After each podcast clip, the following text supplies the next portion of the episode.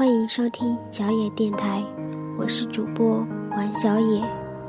今天要与大家分享的是刘墉的《你要学会看见爱》。你要学会看见爱，刘墉。今天下午走进书房的时候，赫然发现四只大虫站在我的桌上，它们一动也不动，像张牙舞爪的《星际大战》电影里的怪犬一般。近看，原来是四只蝉蜕下来的干壳。是谁？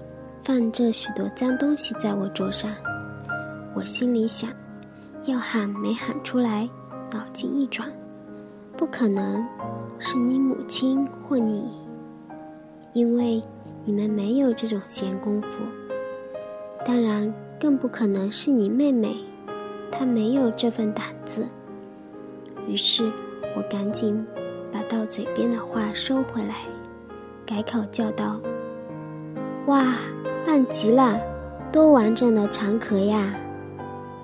说着，就见你祖母笑嘻嘻的走来。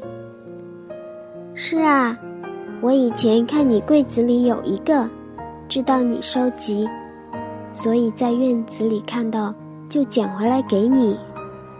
八十四岁的老人家笑得像小孩儿一样天真，他岂知道，在台北这固然稀奇。但是在我们的院子里，只要到树干高处，能一下子找几十个呢。你或许要问我为什么不明讲，但是你可曾想到，那四个平凡的长壳里，有老人家多少爱？当他听到我的赞叹，又是多么高兴！记得我以前画室的墙上。总挂着几张儿童的涂鸦吗？我为什么挂？因为那是一个学生的小女儿送我的。学生每次来，看见他女儿的画被放在最醒目的位置，都兴奋得不得了。隔几个星期便拿来一张新的作品，说：“现在我小孩又进步了，换张新的给老师。”于是你要笑我假了。但什么是假，什么是真？我觉得这世上最真的莫过于关心。我这样做是表示我欣赏那孩子的情，也唤起了他妈妈的爱。我时时得到新的情爱，又提高了孩子画画的兴趣，不是比什么都真吗？相信你一定不记得，当你妹妹。刚会走路的时候，有一次，在院子里拔了一朵蒲公英花给你，你接过来，哼一声就甩了。妹妹又一扭一扭的摘了一朵送给你妈妈，妈妈高兴的喊：“好漂亮的小黄花，谢谢，谢谢。”并插在头发上。请问，从那之后，妹妹还摘过花送你吗？而你母亲则总在不同地方夹着小小的蒲公英花。这世上任何人，不论八九十岁的老人家，或刚学步的幼儿，都有着满满的爱，都会因那付出的爱得到回响而兴奋，也可能因为反应的冷漠而受到伤害。我们更可以说，每个人都在随时接收与传递爱的消息。许多看来无意义的举动，却可能含有很深的意义。大学时，一次全班出游，有位男同学攀到岩壁上，摘了一大把小草花送给女同学们。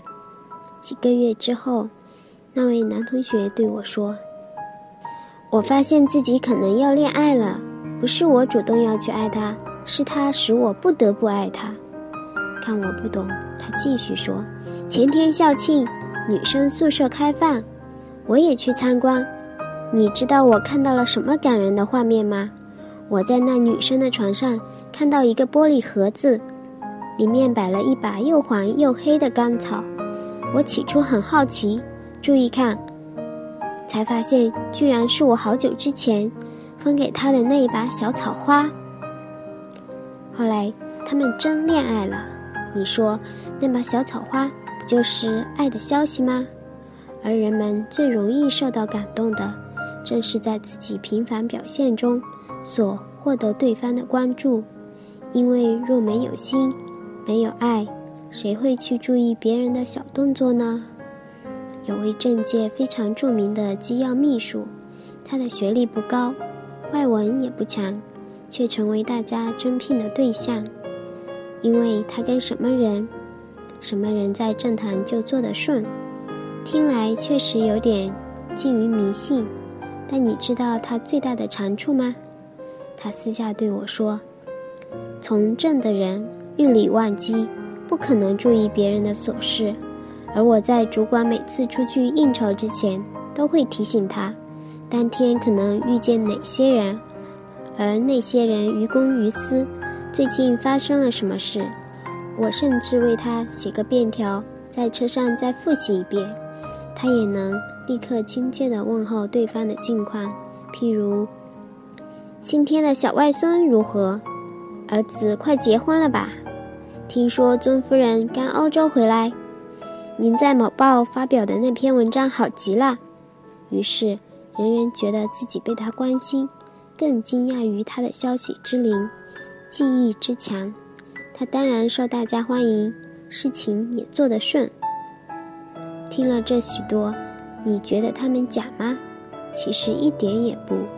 只要你有心去注意、去记忆、去表现，就不假。那是关心，而关心总能得到相等的回馈。谢谢大家。